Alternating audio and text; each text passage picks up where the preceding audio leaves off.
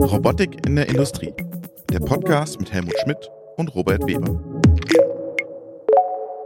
Hallo, liebe Zuhörerinnen und Zuhörer, willkommen zu einer neuen Folge des Podcastes Robotik in der Industrie. Mein Name ist Robert Weber und mir virtuell gegenüber sitzt Helmut Schmidt, herzlich willkommen. Helmut, grüß dich, schöne Grüße nach München. Wir haben heute eine etwas besondere Folge, denn ich habe im Vorfeld ein Interview mit dem Rich von Shadow Robots aufgezeichnet. Das hören wir dann gleich später. Das ist in Englisch schon mal als Vorwarnung, also das Dictionary mal rauspacken, ja, falls man einige Begriffe nicht versteht.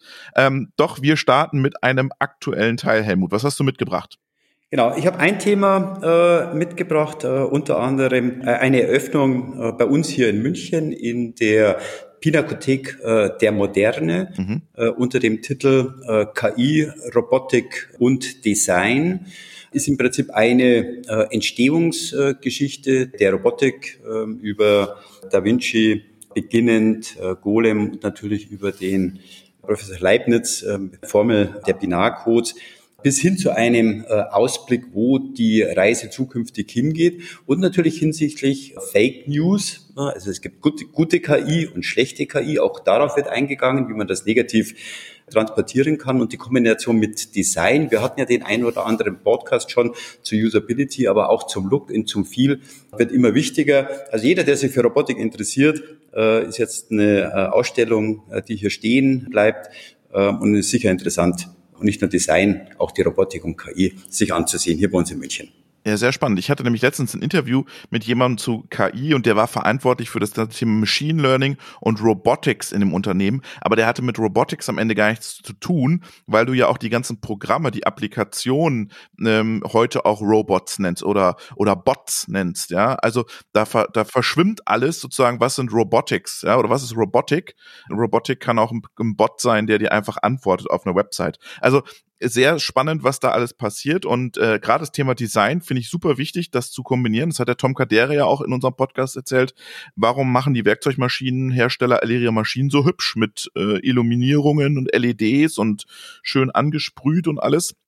Es ist einfach für die Mitarbeiter auch ein, ein, ein, Gefühl, an einer tollen, gut aussehenden Maschine zu arbeiten, als mit einer, die einfach nur ein Stahlgerüst hat. Ja, also ähm, kann man vielleicht nicht direkt in Euros umrechnen, aber gibt ein positives Gefühl dem Ganzen. Ja, auf, auf jeden Fall und, und ähnlich wie ja in dem ganzen Thema äh, Bauhaus, was ja auch dort aufgezeigt wird, zwar unter anderen Themen, äh, eine komplette, ähm, wie sagt man so schön, Designwelle ähm, entwickelt hat, äh, sieht man ja auch bei den neuen Robotern und bei den neuen Anwendungen, dass quadratisch praktisch gut auch dort nicht mehr steht, sondern es, äh, es, es muss man ein bisschen nett anschauen äh, und auch in den Werkshallen. Also ich glaube von daher, das wird immer, wird immer wichtiger und da wird auch ein großes Augenmerk drauf gelegt. Das ist spannend, weil Design, Stichwort Design, wir hatten ja mal so eine Designwelle, hm, da hatten die E-Roboter, das hatten wir ja schon mal besprochen, alle Augen, weißt du das noch? Das war so ganz am Anfang, da hatten die alle Augen, da hat jeder ein Auge drauf geklebt und hat man gedacht, das, ent, äh, das ist einfacher für die Menschen, da mit denen zusammenzuarbeiten. Dieses Design hat sich zum Glück nicht durchgesetzt. Nee, das hat sich nicht durch, hat sich nicht durchgesetzt. Gott sei Dank, denn am Ende ist äh, der Roboter meines Erachtens immer noch äh, eine, äh, eine Maschine, ähm, zumindest im industriellen Umfeld. Und äh, wenn man auf die, äh, sagen wir mal, Service-Robotik geht, ich glaube, da hast du ja auch eine, äh, eine neue Info dazu, da wird das ein bisschen kombiniert. Aber wie sich zeigt, ist das auch nicht immer unbedingt ähm, erfolgreich. Denn am Ende hat es ja hat's was mit einer Identifikation zu tun. Und das ist eine sehr große Grad, Gratwanderung. Genau, ich habe noch was zum, zum Thema äh, Design vielleicht, weil der, der Unimate feiert seinen 60. Geburtstag. Das war ja so der allererste Industrieroboter, der bei, bei General Motors damals am Fließband gelaufen ist, um äh, Druckgussmasch mit Druckgussmaschinen zu arbeiten. Äh, später hat er dann auch Schweißarbeiten am Auto gemacht und so. Der feiert Geburtstag und ich pack's doch in die Shownotes, gibt's eine schöne Zusammenfassung, eine schöne Geschichte dazu. Und das ist ja auch so eine Industrie-Ikone, auch vom Design her. Also ähm, da siehst du auch, schon damals war das Thema Design, spielte eine große Rolle. Ja, also das ist eine tolle Geschichte. Es, feiern ja dieses Jahr einige Jubiläum. Also das Wort Roboter feiert, feiert ja 100 Jahre genau. äh, Jubiläum. Der Unimate feiert Jubiläum. Äh, aber auch der erste äh, KUKA 6 Achsroboter ah, feiert auch Jubiläum. Ähm, also das ist ein, ein, ein interessantes, ein, ein sehr interessantes Jahr auf jeden Fall. Sehr gut. Ja, ich habe noch was im aktuellen Teil, nämlich Produktionsaus für Roboter Pepper. Was ist da los? Ja, ist, ist, eine gute, ist eine gute Frage. Wir haben ja gerade über die Gesichter, äh, mhm. über die Gesichter gesprochen. Ähm, ich, ich glaube, das hat auch ein bisschen was damit zu tun. Das ist ein ganz ein liebes, ein ganz ein liebes Teil. Äh, insbesondere in, in Japan ist er ja ähm, sehr gut äh, angenommen worden oder mit in relativ hohen Stückzahl verkauft worden. Das ist einer der ersten Märkte. Äh, final, was man allerdings hört, ist, äh, dass er tatsächlich die äh, soziale Interaktion äh, nicht wirklich ähm, funktioniert, beziehungsweise dann tatsächlich angenommen wurde. Äh, und jetzt wird er teilweise halt als Ausstellungsstück oder Gag verwendet. Was schade ist, denn ähm, in die Sozialrobotik muss investiert werden und das ist im Krankenhäuser-Servicebereich ein Riesenthema. Vielleicht war es auch zu teuer, ich weiß es nicht. Es arbeiten sehr, sehr viele an diesen Sozialrobotics. Ist schade, äh, weil es sehr gehypt wurde, aber mich interessiert, wie es da wirklich weitergeht. Äh, fährt wahrscheinlich dann ins Museum, sozusagen. der, der, wird wahrscheinlich, ist ein tolles, ist ein tolles Teil. Es wird wahrscheinlich äh, als einer der ersten Roboter im, im, im Museum auch seinen, seinen Bestandteil finden. Aber ich denke, dort muss man weitermachen. Ist wie gesagt ein bisschen schade, äh, aber die, die, die Service-Robotik äh, wird super wichtig werden. Ja, ich, ich fand es immer so ein bisschen komisch, auf allen möglichen Events stand er auf einmal da um die Ecke und irgendwann war er inflationär irgendwo. Jeder, der ein digitales Event gemacht hat, hat sich da so ein Pepper hingestellt. Irgendwann hat es mich dann genervt auch, ja. Das war beim ersten Mal ganz nett und dann war es irgendwie, nee. Ja, genau. Also ja, am Ende muss er halt einen Nutzen bringen äh, und nicht nur als Marketing-Gag herhalten. Und zudem ist er zum Ende wahrscheinlich äh, verkommen. Das ist wirklich schade. Ich meine, wir haben ja hier in München äh, Unternehmen äh, Robotize, die eher diese Hotelroboter machen, äh, ein bisschen mit einem anderen Fokus, aber auch im Servicebereich. Also der Markt ist gewaltig groß. Äh, ich hoffe, der, der Pepper findet ein schönes Ruheplätzchen. Äh, aber für alle anderen Startups, die an dem Thema arbeiten, lasst euch nicht entmutigen, bleibt dran. Äh, ich bin überzeugt, ein ganz ein wichtiges Thema für, äh, für uns und für unsere Gesellschaft. Sehr gut. Ein, ein, ein weiteres ein großes Thema, das wir ja auch immer wieder haben, ist das Thema Bedienung. Und die Caroline Horn, die jetzt ihre Diplomarbeit bei Wandelbots geschrieben und hat einen Augmented Reality Interface Ansatz gewählt. Hier auch nochmal die herzliche Einladung, liebe Caroline. Wir laden dich gerne in unserem Podcast ein. Da würden wir gerne mehr zu erfahren. Ähm, ich bin ja immer bei dem Augmented Reality, hm, hm, hm, alles, was du über, über, über Display lösen kannst, wirst du nicht in Augmented reinkriegen. Bin sehr gespannt, ob da was kommt und wie sich das durchsetzt, das ganze Thema. Weil wir haben ja schon Schwierigkeiten, erstmal die Cobots in den Markt zu kriegen und jetzt müssen wir Cobots mit Augmented Reality noch reinkriegen. Heieiei, ja.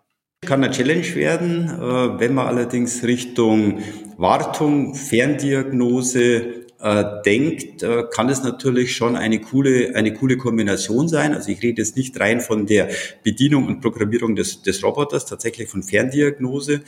Wo sind die, die, die, die Mitarbeiter weltweit in ihren äh, Werken unterwegs? Äh, und die Leute stehen vor einem Maschine und du sitzt in München und der in, in, in Singapur oder wo auch immer. Mhm. Dort könntest du natürlich über Augmented Reality schon genau sagen, wo du was wie machen könntest. Also es ist eine coole Geschichte, äh, aber auch das tut sich noch sehr, sehr schwer, wirklich ähm, den Durchbruch zu schaffen. Naja, ich, ich denke immer, der Ansatz muss doch eher sein, dass es noch einfacher ist, dass ich selber bedienen kann. Also dass dieses Wartungs-Instandhaltungsthema, dass es, also klar, das wird immer da sein, in Singapur, alles gut, aber du musst ja die Bedienoberfläche im Prinzip so einfach gestalten, dass du nur nicht mal Augmented Reality für das Ganze brauchst. Uh. ja, also na, natürlich, äh, aber meistens ist es ja, ähm, der Fehler liegt, äh, wie, wie heißt das schön, im, im Detail. Ja. Ähm, und dort ist man halt dann meistens mit der Usability am, am Ende. Aber am Ende sollte es selbst erklärend sein. Man soll es auslesen können, bedienen können und natürlich lösen können. Aber ich glaube, Fehlerbild können halt so ähm, mehrdimensional sein, ja. ähm, um dort halt zu unterstützen.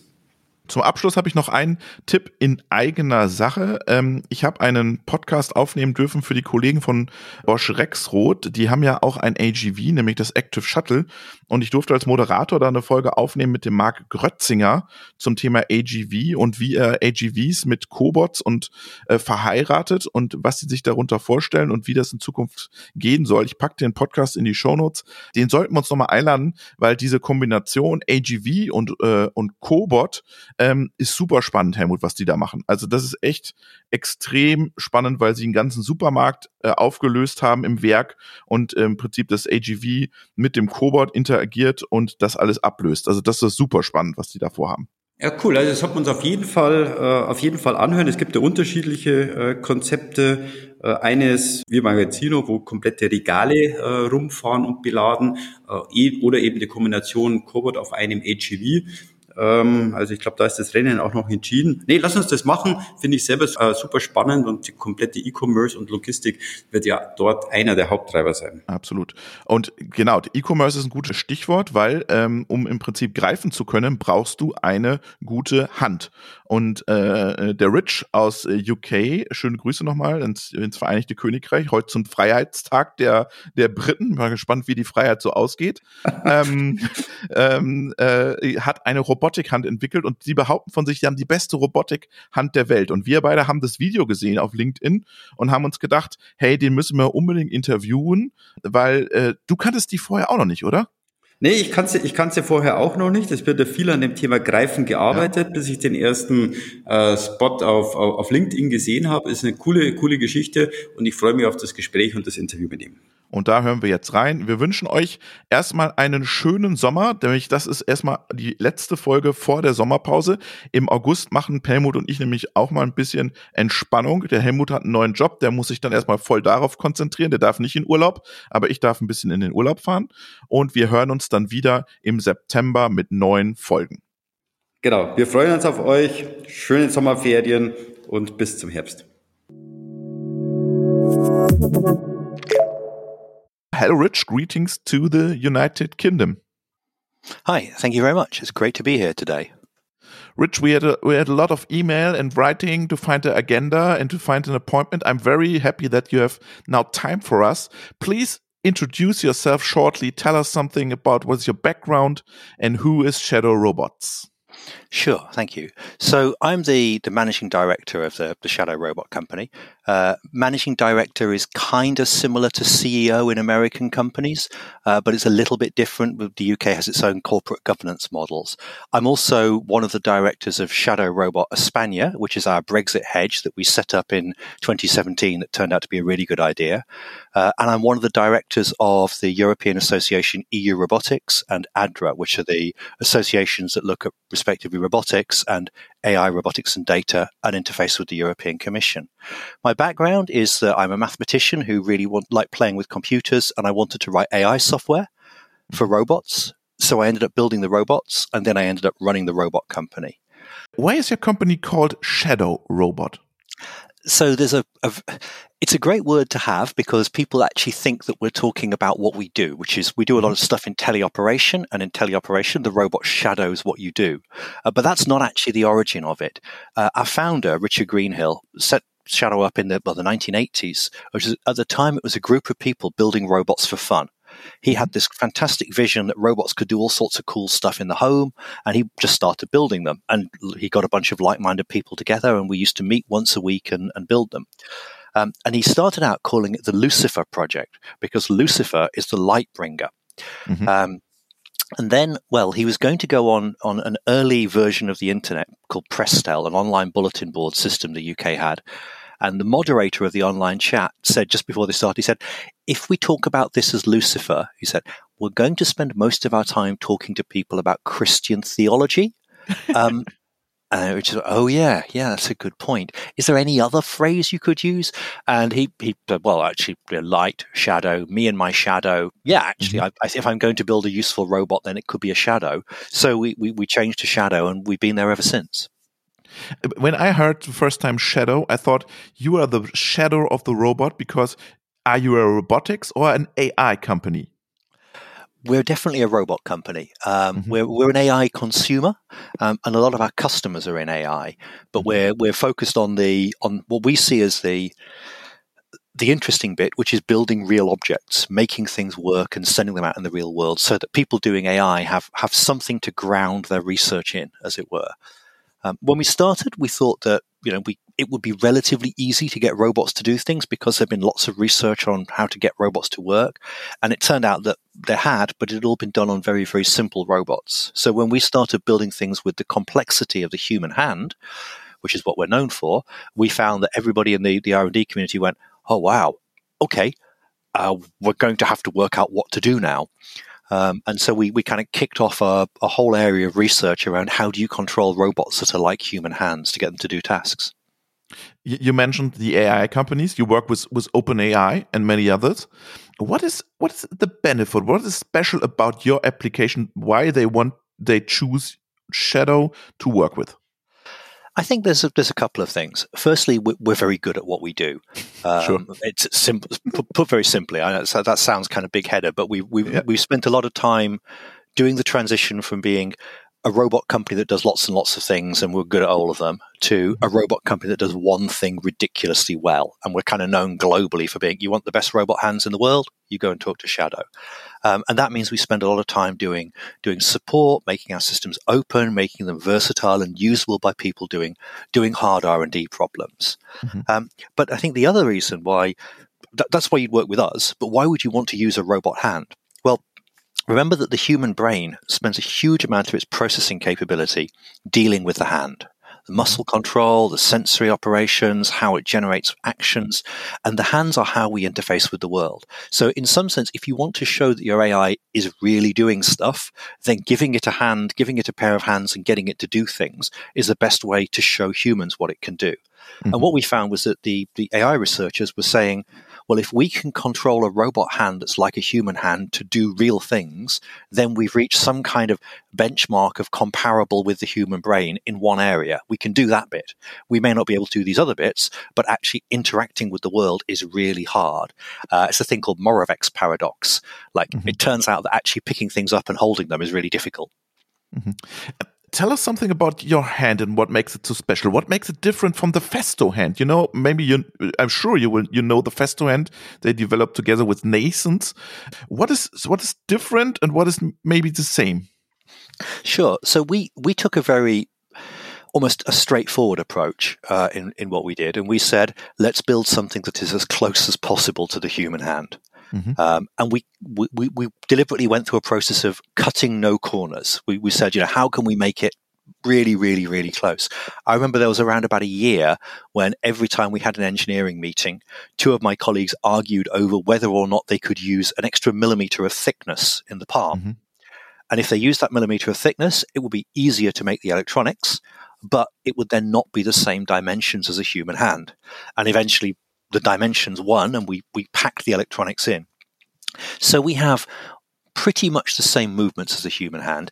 There are, mm-hmm. depending on which anatomist you talk to, something on the order of 25 movements in your hand. The base of the thumb is complicated, and a lot of joints dislocate and relocate in kind of interesting ways. And the palm has this really weird property of the way it bends around things because of the, the bones that run up the back of it. So we simplified a little bit, but we put four movements in each finger, five movements in the thumb, two in the wrist, and an extra movement on the little finger to emulate that curling of the palm. And these are all controlled by motors these days in the forearm, very precise Maxon motors that give us really good from motion Switzerland. control. So from yeah. Switzerland, absolutely. Um, they still make the best motors in the world, and yeah, they know it, and we know it too. And their, their prices reflect their quality, shall we say? okay. so you have these motors, and which role does the software, the AI, plays for you? So what we need software to do is to say, what should we do with the hand? How should it move? If we're going to pick up an object, what posture should the hand mm-hmm. adopt? When we move the object, the, the hand into contact the object, how do we interpret the data that comes back from the sensors and says, ah, we have a contact there. Ah, we have, uh, we, we can see the forces in the tendons are increasing. And then if we're holding an object, how do we understand that the object is being held well and isn't going to fall out of the hand? So we, we're talking about a lot of data. Um, what you are doing with this data? So we, we, we have, I think it's 100 sensors in a typical hand, um, and they're streaming data at around a kilohertz into the, the, the, control computers. And that, that's a lot of information that you can extract. Control computer is, is next to the robot, or is it the, the, the PLC of the robot, or is it it's a special next, one? It's typically next to the robot. So actually, if you look at one of our hands, you'll see there's a, an Ethernet connector at the bottom mm-hmm. of it, and we use EtherCAT to talk to a typically a laptop or a NUC or something doesn't need to be a very high spec computer to run the hand itself because we tend to move the intelligence off somewhere else. Uh, we're using ROS, so we, we can put together a cluster of machines that talk to the hand very, very easily. That, that's nice and simple. Um, and then you do your vision somewhere else, looking at the world and interpreting it and recognizing objects, and then synthesize a grasp and then drive the robot hand to the right place and the arm it's sitting on to, to interact with that object to pick it up. Mm-hmm. Is it a, a reinforcement learning or what, what are you doing with this hand? So we do very little AI. Uh, it's mm-hmm. kind of interesting to note, but people who like OpenAI who have been using the the hands and doing impressive things with it are typically using a reinforcement learning approach. They build models, simulations, they explore in simulations, they do policy learning, and they then apply that to, to the real robot hand. And there've been a lot of successes in in using that to generate interesting ways to to operate the hand. Equally, we we often work from the like the what you might call the, the engineering approach, which is to say, well, there are only so many different ways you can shape the hand to pick up an object. There's a taxonomy of these, there's about 20 or 30 of them. Okay, which one of these does a human use to pick up an object like that? That one. Mm-hmm. All right, fine. How do we now control that one to, to do a grasping? So we might just write an algorithm for how do we use that grasp on that object and how do we maintain stability rather than have to invoke the full kind of um, mechanisms and power of, of the AI tools and technology. Mm-hmm. How difficult is it from, from your point of view to get AI and robots together? It's interesting that the, it's it's how can I put this? There's often a semantic problem. Um, if you look, if you talk to politicians, when they say AI, they mean all of robots. this stuff that's like machine learning and mm-hmm. robots and big data and and the things that people like OpenAI are doing and what Google search does and they kind of think of all of that under the the, the banner AI um, mm-hmm. and it, it's this kind of in political science, it's effectively a convenient term for the wave of disruptive technologies that are happening at the moment, where computers are becoming embedded in everything and data is coming from everywhere. Um, when we deal with people who are doing the kind of actual hard AI problems, machine learning, data science, uh, statistical analyses things, we find that actually mostly they oh, sorry, it's my cat. He always likes to no join problem. my calls. Um, we find that they always, they're often on a similar level to us in the sense that they understand where data comes from and goes and how to collect it and how to do it. Um, the biggest challenge we have is that if you've been used to doing things in software, hardware is unforgiving. Really, really unforgiving. Uh, software it's unusual for you to cause the software to break by running it in a way that means you have to send the whole computer back for repair. Mm-hmm. Hardware, it's easy to break it by running it in a way that means you have to send it back for repair. So we have to deal with that kind of difference in in in how you approach the thing and how you treat the thing. Um, but actually, mostly we find it pretty easy to engage with people doing AI type research and saying, this is how you can connect this to there. And here's some nice open APIs. And here's where the data comes from and goes. And, and do you need any more data? Because we can always add some more sensors. On your website, you write you remove bias. How how is it possible, or why do you remove bias? So I think the, the the, the element here is that if you're actually doing something with a real physical machine in the real world, your assumptions about your simulations in particular go away.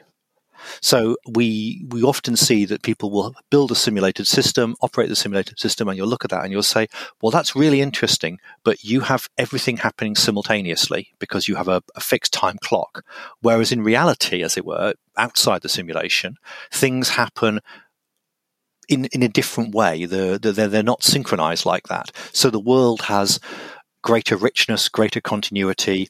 Um, and we find that that means that if your if your algorithms are fundamentally perhaps oversimplified or you, you have assumptions in there that aren't aren't as true as you'd like, then actually running real robots means that suddenly that becomes very, very clear. All those second order terms in the approximation that you just said, yeah, we'll use a linear approximation for that, all of those suddenly come back and bite you everybody's talking about AI and you mentioned machine learning and what is strong AI and weak AI and stuff like that. Um, everybody wants to do software. And now you are a hardware company. Are you uh, afraid of being a hardware company?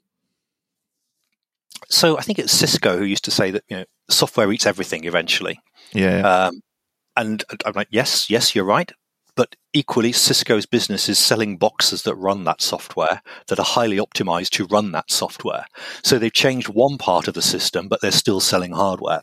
Mm-hmm. And we, we think that I mean, frankly, we like building things. We like making stuff. We we're in this because we like building physical objects that operate in the world. If we spend all day doing software, then yeah, there's lots of interesting things there, but it, it's not fundamentally as satisfying as seeing a robot arm reach across the room and pick something up and do something with it. And if you want to, if you want to get your technology out of the out of the lab and into the real world, then physical embodiments are a really good way to do that because physical embodiments by default are out there in the real world already. Mm-hmm. I want to come back to the AI topic and the reinforcement learning. Do you think that this is a future for robotics, the reinforcement learning? I think it's a it's how can we put this? It's a really useful tool for the toolbox. Mm-hmm. Um, I think that there is a strong argument that people working with reinforcement learning and its relatives have got systems to do far more complex tasks than we have seen before. Uh, AlphaGo, for example, absolutely yeah. stupendous. Um, but there, that wasn't just reinforcement learning. There's a bunch of other techniques built into that system. Um, but I think what it's given us is a really good way to to get machines to tackle things that were hard to write down the equations for. Um, and I tend to see these things as you might call them universal function approximators. You know, you, you if you're doing engineering and you're sort of writing down on the whiteboard what's going on with the system, and you got we can model that bit. That bit is really complicated. Okay, that bit that's really complicated. Can we get a reinforcement learning system to learn to do that? Because if we can't model it, then then that's a better better approach. What are what are the most important components in your hand? Is this a motor? The sensor? What is the most important? Motors are very important. Uh, yeah. It's really interesting. Every so often, one of the motor companies comes to us and says, We've got a new range of motors. They'll be fantastic for what you do. And we kind of look at the spec and we go, No, not quite there. Not quite there. Um, because actuation is a real challenge. But the thing that differentiates a robot from other mechanisms, as it were, other things with motors in, is that you have the, the actuator, the motor, and the sensor, the joint sensor, the touch sensor, the force sensor, and you look at the control in the loop at that level, but then you also look back one step and you say, now, what behavior do we want it to have, and how can the behavior change? So it's this, this kind of it's the two levels of having both the the sensor actuator loop closed, but then changing the behavior based on observation of the world or, or commands. So for me, it's the it's it's it's both things. It's the physicality of taking data and using it to drive motors, but then it's also the approach of saying we think of that as a whole system and give you a way to control it as a system. Mm-hmm. On which uh, industries do you focus? I think in, in process chemistry industry, uh, space industry. What, what what kind of industries do you focus? So we've done business in lots of areas because we've been dealing because we do because we're very good for R&D people, we mm-hmm. spend a lot of time dealing with people at the cutting edge in organizations, people in innovation labs, people trying to trying to find out what can be done in the future and build first prototypes just to see what happens. Uh, we've done a bit of work in space. We count NASA and ESA as customers. Um, but that's not a regular paying business, as it were. Mm-hmm. These days, we're we're kind of focused on three key areas that we see what we can do. So we have the robot hand that people in R&D are buying, but then we teleoperate this. We have a human in one place control the robot hand in another. Yeah, I and saw on the, on the video. Yep. And that suddenly opens up lots of possibilities. It's really fantastic. I mean, you must come and try the system when when we have travel when the travel restrictions are lifted mm-hmm. because it's a really impressive experience. Um, and we're talking to a lot of people who do remote engineering. So send someone somewhere to do an engineering task in a hurry because something is broken. Okay, how can we use this system to do that? We're talking to a lot of people in the nuclear community because they've been using remote technologies for years and years and years. And this represents a significant improvement in what they can do in remote technologies. And we're also talking to people in pharmaceuticals it turns out that pharmaceutical manufacturing processes are all about keeping the human away from the material, mm-hmm. but still allowing human interaction. So you see isolators with glove ports, you see people in sterile clothing, and so on. And if you can use a robot with hands instead, then you can improve the the the process safety, as it were, reduce the risk of contamination, increase uptime, make work easier for the people doing it. And that's very much what we think we, we do well, is to make awesome robots so that we can make people's working lives better. Mm-hmm. I, I read on your website that Siemens is also a customer from a German perspective. What they do with your hand? Research? So I'm just mentally checking the NDA around that. Um, so they're always, they're always NDAs, wallpaper sure, your office with them. Um, we have two or three customers like Siemens who are exploring what they can do in future production. Mm-hmm. So at the moment, you run a production line one way, you're starting to bring in these Industry 4.0 concepts, and that's fantastic. And that's increasing flexibility and giving you an overview of how the production system operates and being able to change it more dynamically. But if you walk along a production line, you'll see people. And those people are doing tasks that the human hands are necessary for still. So, what companies are often exploring with our hardware is these tasks that we still have humans doing in production processes that are often bottlenecks as well. Can sure. we get robots to do those so we can free up the humans to do other skilled tasks that they can do? And at this point, uh, AI and the robot comes together once again. Because when I have, I have the robot, the camera, and the hand, I need the AI algorithm what he's doing. Exactly. And you teach the robot how to do things. And once you've got that loop closed, you suddenly find that you have a much more capable system. But also, when you take that Industry 4.0 view and say, this production line is going to change what it does from time to time, AI gives you the opportunity to say, aha, new task. Let us quickly train the system. And now it mm-hmm. can do that new task. Mm-hmm. Rich, thank you very much for your uh, information about the Shadow Robot and greetings to the United Kingdom. Stay safe and take care of you. Thank you, Robert. An absolute pleasure today. Stay safe yourself. Thank you.